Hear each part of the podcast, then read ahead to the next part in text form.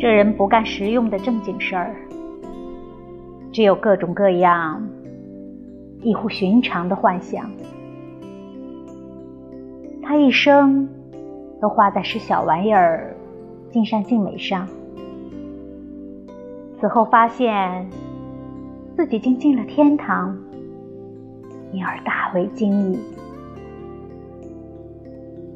却说天上的向导领错了地方，并把这闲人领到了专为善良、忙碌的灵魂而设的天堂里去了。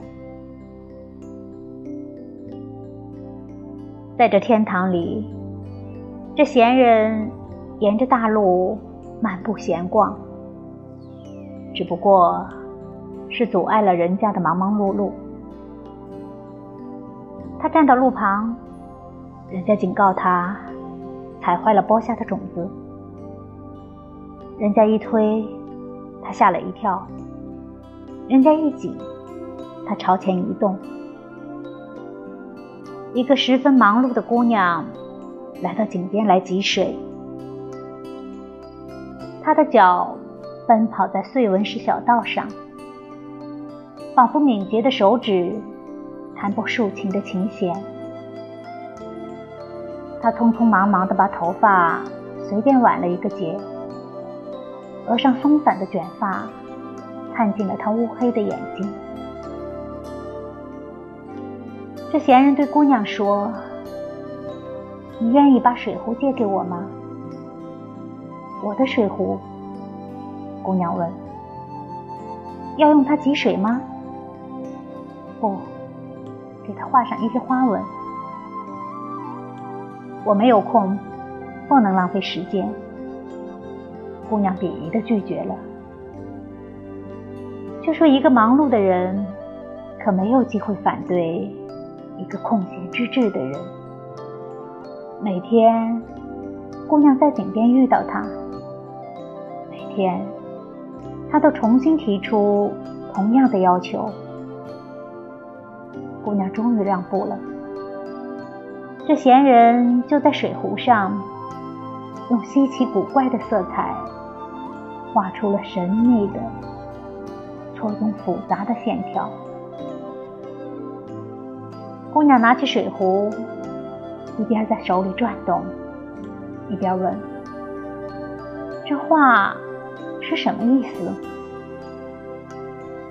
没有什么意思。”他回答道：“姑娘把水壶带回家去。她举起水壶，放在各种不同的亮光里观看，竭力琢磨其中的奥妙。夜间，她走下床来，点亮灯，从各种不同的角度审视水壶。”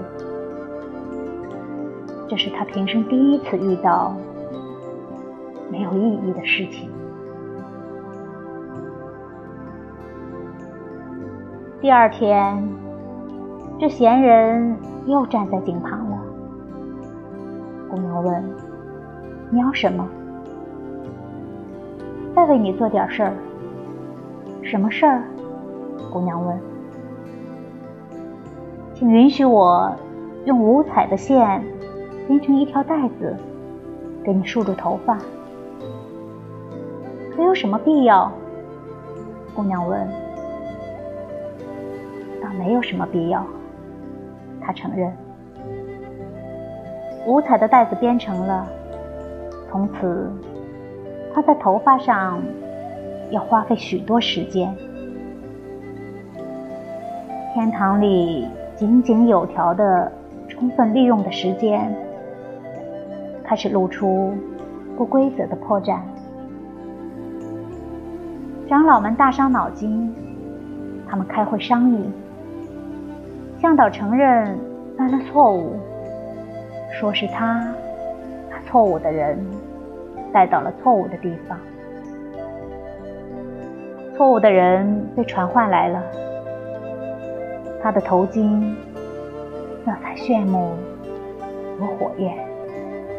看一眼，就明白已经铸成了大错。长老的头领说：“你必须回到人间去。”这闲人宽慰地舒了一口气，说：“我十分乐意回到人间去。”用五彩带子束住头发的姑娘应声插嘴道：“我也十分乐意到人间去。”长老的头领第一次面临一个没有意义的局面。